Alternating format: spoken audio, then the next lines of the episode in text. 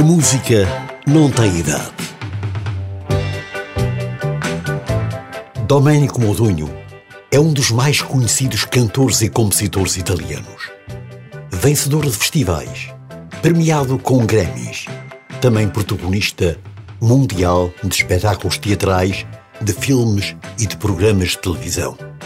Tornou-se um marco da canção italiana, com a vitória em Sanremo em 1958 e presença no Eurofestival, com a canção intitulada Dipinto di Blu Volare. Volare.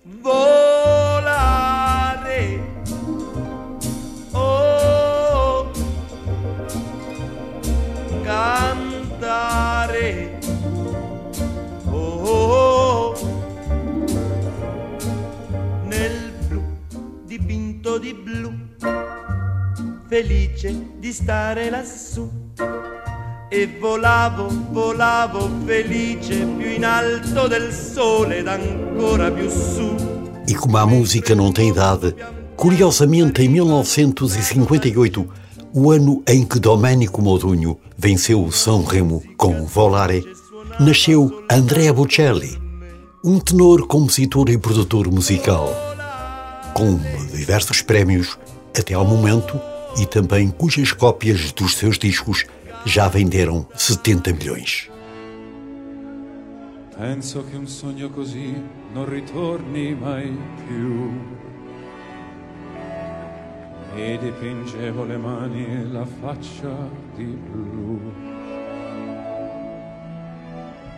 Poi d'improvviso venivo dal vento rapito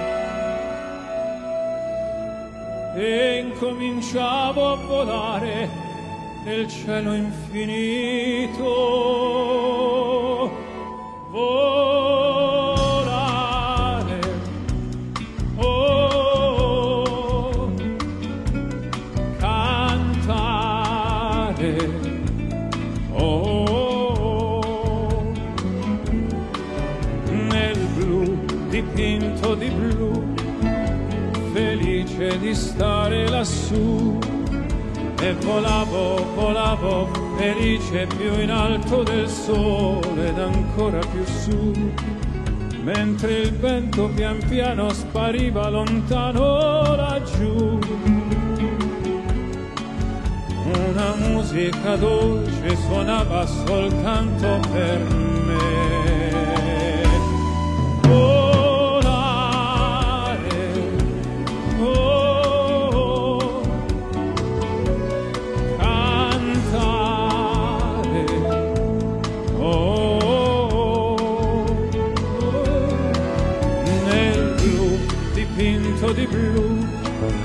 Felice di stare lassù.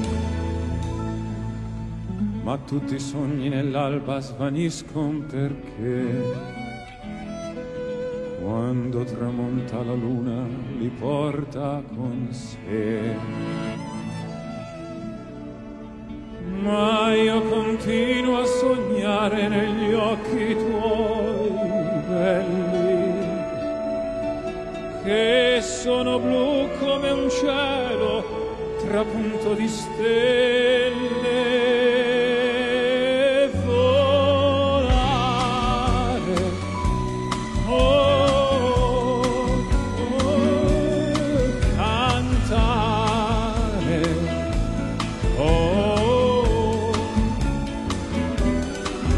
nel blu degli occhi tuoi blu, felice di stare qua giù e continuo a volare felice più in alto del sole ed ancora più su.